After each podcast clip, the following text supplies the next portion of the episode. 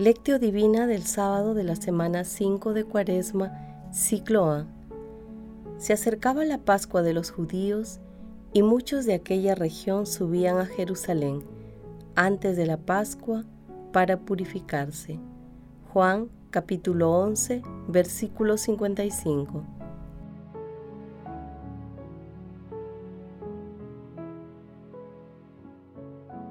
Oración inicial. Santo Espíritu de Dios, amor del Padre y del Hijo, ilumínanos con tu sabiduría para que podamos comprender el mensaje que Jesús nos quiere comunicar en este día. Espíritu Santo, otórganos la gracia para que la palabra sea nuestra escuela de vida. Madre Santísima, intercede ante tu Hijo Jesucristo por nuestra petición. Ave María Purísima, sin pecado concebida.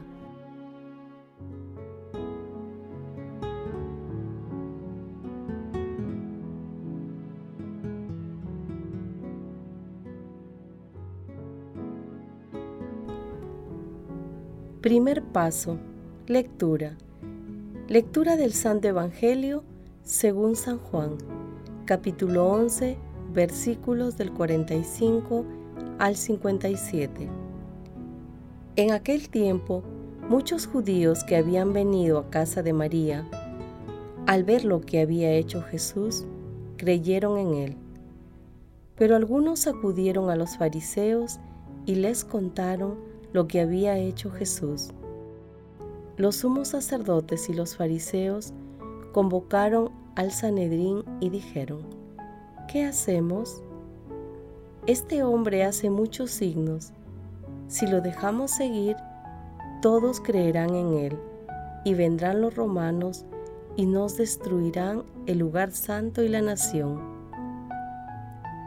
Uno de ellos, Caifás, que era sumo sacerdote, aquel año les dijo, Ustedes no comprenden nada no se dan cuenta que les conviene que solo un hombre muera por el pueblo y que no perezca la nación entera. Esto no lo dijo por propio impulso, sino que, por ser sumo sacerdote aquel año, habló proféticamente, anunciando que Jesús iba a morir por la nación. Y no solo por la nación, sino también para reunir a los hijos de Dios dispersos. Y aquel día decidieron darle muerte.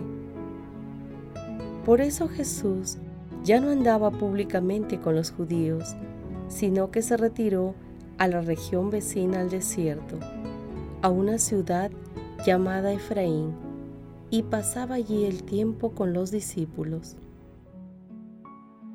Se acercaba la Pascua de los judíos y muchos de aquella región subían a Jerusalén antes de la Pascua para purificarse. Buscaban a Jesús y, estando en el templo, se preguntaban, ¿qué les parece? ¿No vendrá a la fiesta? Los sumos sacerdotes y fariseos habían dado órdenes de que si alguno conoce el lugar donde él se encontraba, les avisaran para detenerlo. Palabra del Señor.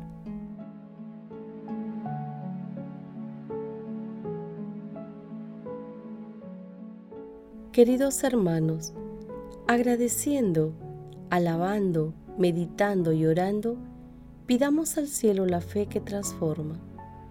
Seamos responsables y solidarios con nuestras familias, con nuestras comunidades, con el país y con la humanidad. Sigamos las recomendaciones de los especialistas de la salud y cumplamos con las disposiciones gubernamentales, siendo testigos fieles de las enseñanzas de nuestro Señor Jesucristo. El pasaje evangélico del día de hoy se ubica después de que Jesús resucita a Lázaro en Betania. Ante este espectacular prodigio, las repercusiones fueron grandes, se produjeron dos reacciones diametralmente opuestas, la fe y la incredulidad. Por un lado, muchos se convirtieron y creyeron en Jesús. Por el otro lado, muchos de sus adversarios se mostraron incrédulos frente a sus prodigios. Entre ellos, las autoridades religiosas, quienes veían en él un grave peligro para el orden político y religioso que imperaba en aquel entonces. Por eso, conspirando en secreto, decidieron matarlo. Al respecto, es importante mencionar que cerca de la mitad del pueblo judío de entonces dependía para vivir de las autoridades religiosas. Entonces, cuando Jesús aparece en la escena, muchos de estos pobladores concedieron más importancia a la relación humana siervo-amo que a su relación con Dios.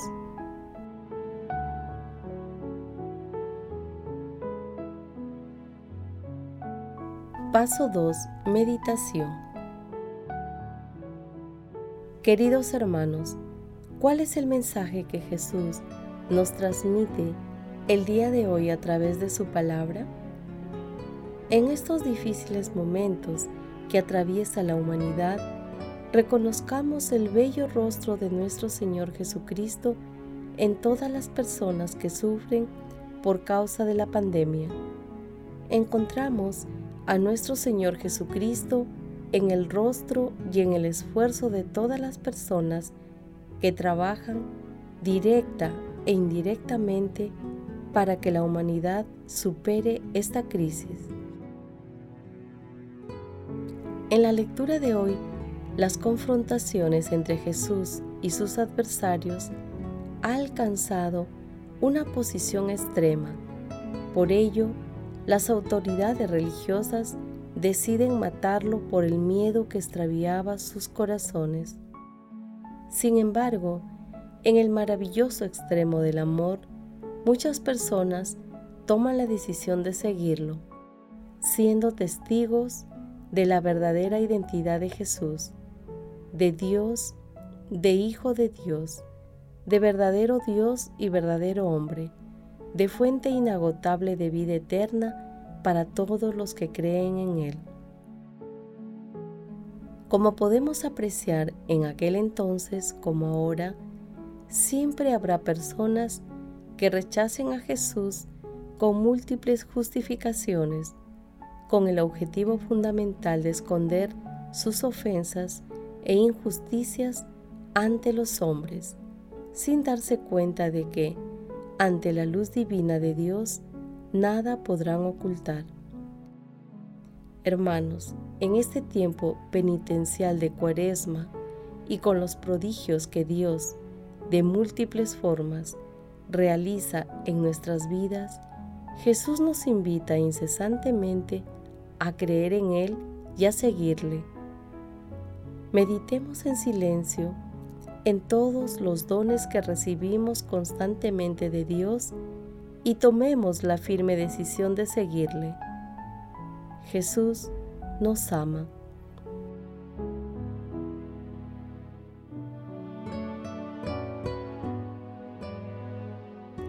Paso 3.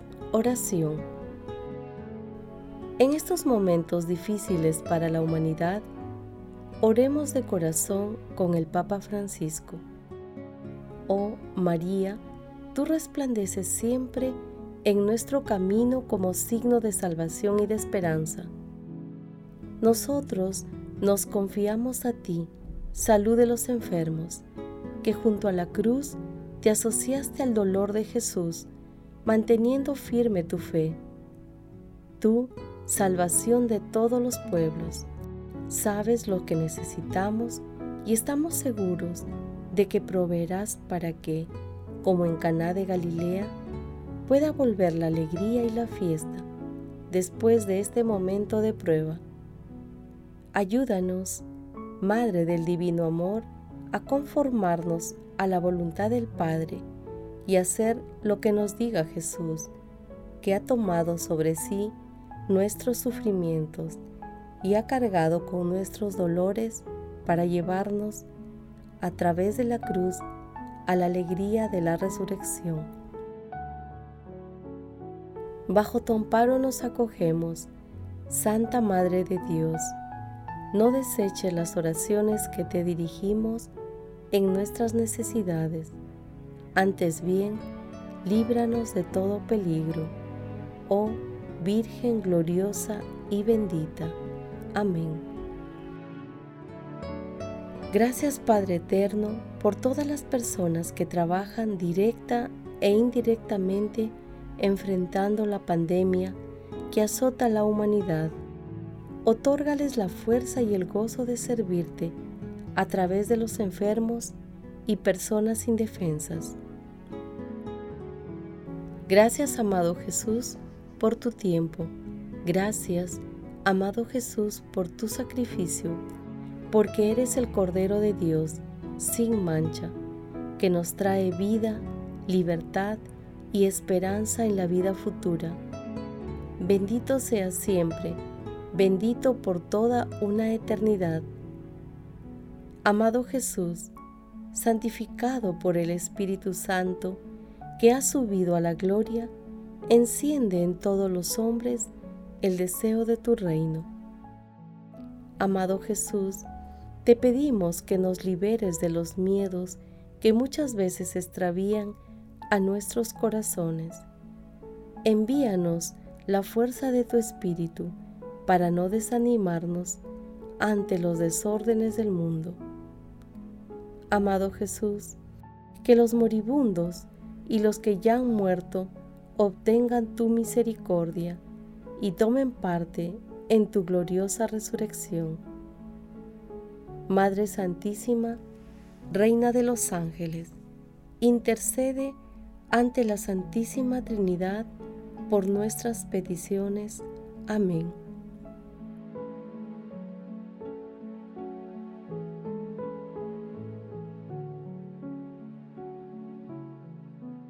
Paso 4. Contemplación y acción. Hermanos, contemplemos a nuestro Señor Jesucristo a través de un texto del Padre Mata el Mesquín.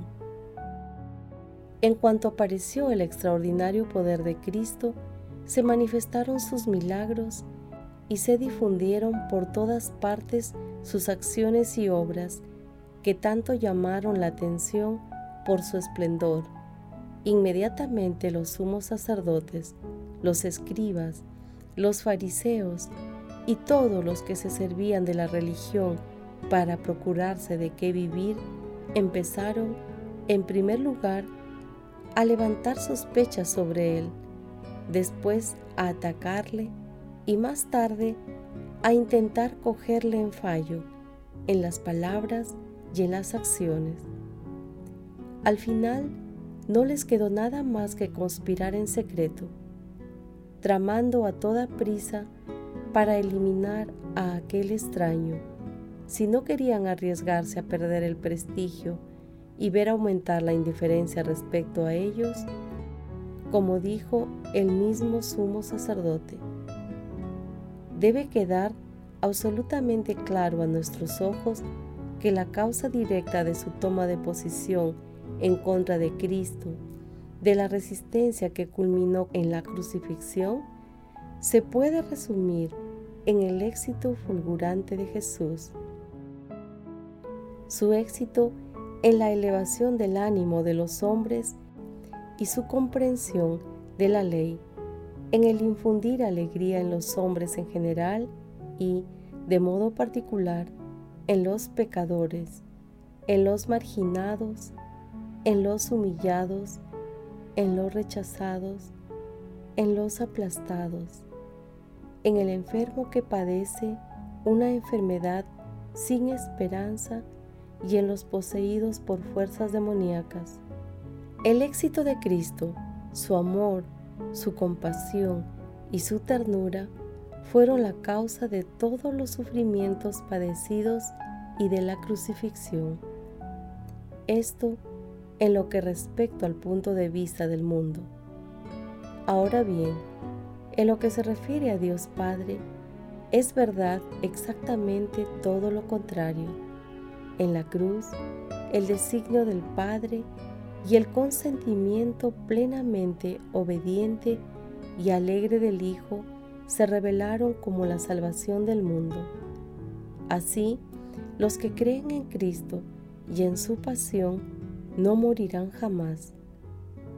La cruz, el arca nueva que transporta todo tipo de criaturas, todavía pasa por el diluvio del mundo y los horrores de la muerte, hasta llevar a sus pasajeros de manera segura al puerto del cielo, al mundo de la paz eterna. Queridos hermanos, en estos difíciles momentos, acudamos a la misericordia divina a través de la indulgencia plenaria que la Iglesia pone a nuestro alcance y, cuando la crisis pase, hagamos una buena confesión. Queridos hermanos, en este tiempo penitencial de Cuaresma y ante los prodigios de Dios de múltiples formas, realiza en nuestras vidas, creamos en Él y sigámosle, renovemos el propósito de leer la palabra de Dios. Hermanos, nunca dejemos de invocar al Espíritu Santo para que nos fortalezca y acompañe en nuestros caminos. Glorifiquemos a Dios con nuestras vidas.